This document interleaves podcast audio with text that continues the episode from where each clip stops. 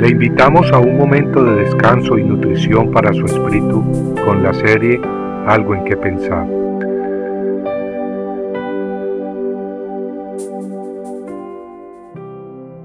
Y Moisés les dijo, es el pan que Jehová os da para comer.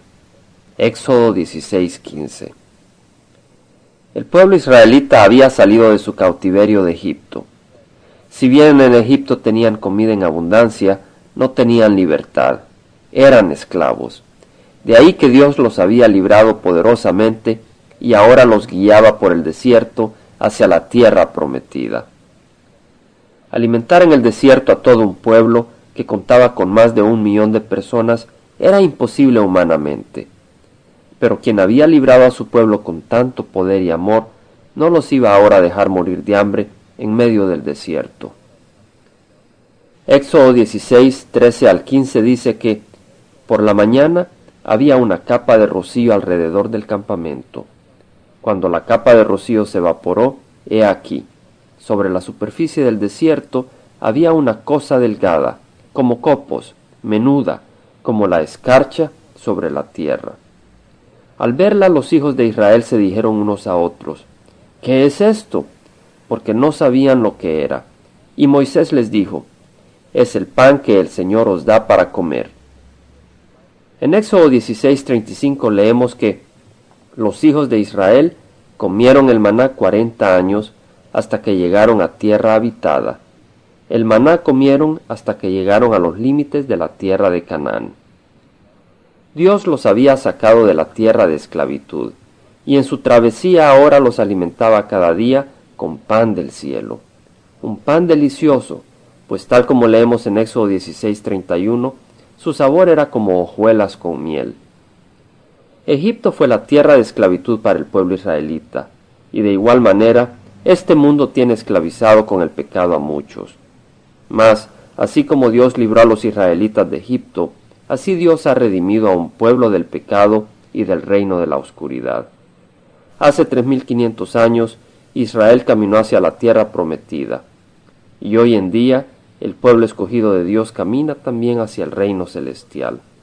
Es claro que no hemos llegado todavía a la tierra prometida. Vamos en un peregrinar a través del desierto. Este mundo, lleno de pruebas, engaño, dolor, enfermedad, odio y rebeldía contra Dios, es nuestro desierto. Pero vamos guiados por Jesucristo, si es que le pertenecemos y oímos su voz. Notemos que el pueblo israelita necesitó el pan celestial, y similarmente hoy en día el pueblo de Dios, el cuerpo de Cristo, necesita pan celestial para sobrevivir nuestro peregrinar en este mundo. Las escrituras dicen que no sólo de pan vivirá el hombre, sino de toda palabra que sale de la boca de Dios. Este es pues nuestro pan espiritual, la palabra de Dios. David dijo de ella, Cuán dulces son a mi paladar tus palabras, más que la miel a mi boca. Así como el maná sabía hojuelas con miel, así la palabra de Dios era dulce para David, y no sólo para David, sino para todo aquel que hoy en día la ha probado. Ese pan espiritual, además de endulzar nuestra vida, nos fortalece para resistir las tentaciones e ilumina nuestros ojos espirituales para no caer en los abismos del engaño de Satanás. Amigo, ¿has probado el maná del cielo, el pan celestial? ¿Qué esperas? Compartiendo algo en qué pensar, estuvo con ustedes Jaime Simán.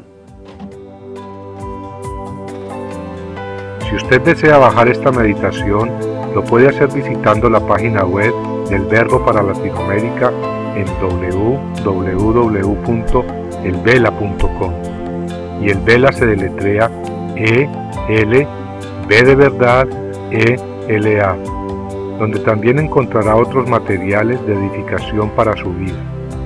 Puede también escribirnos a El Vela Pio Box 1002 Orange, California 92856, Estados Unidos. Dios le bendiga.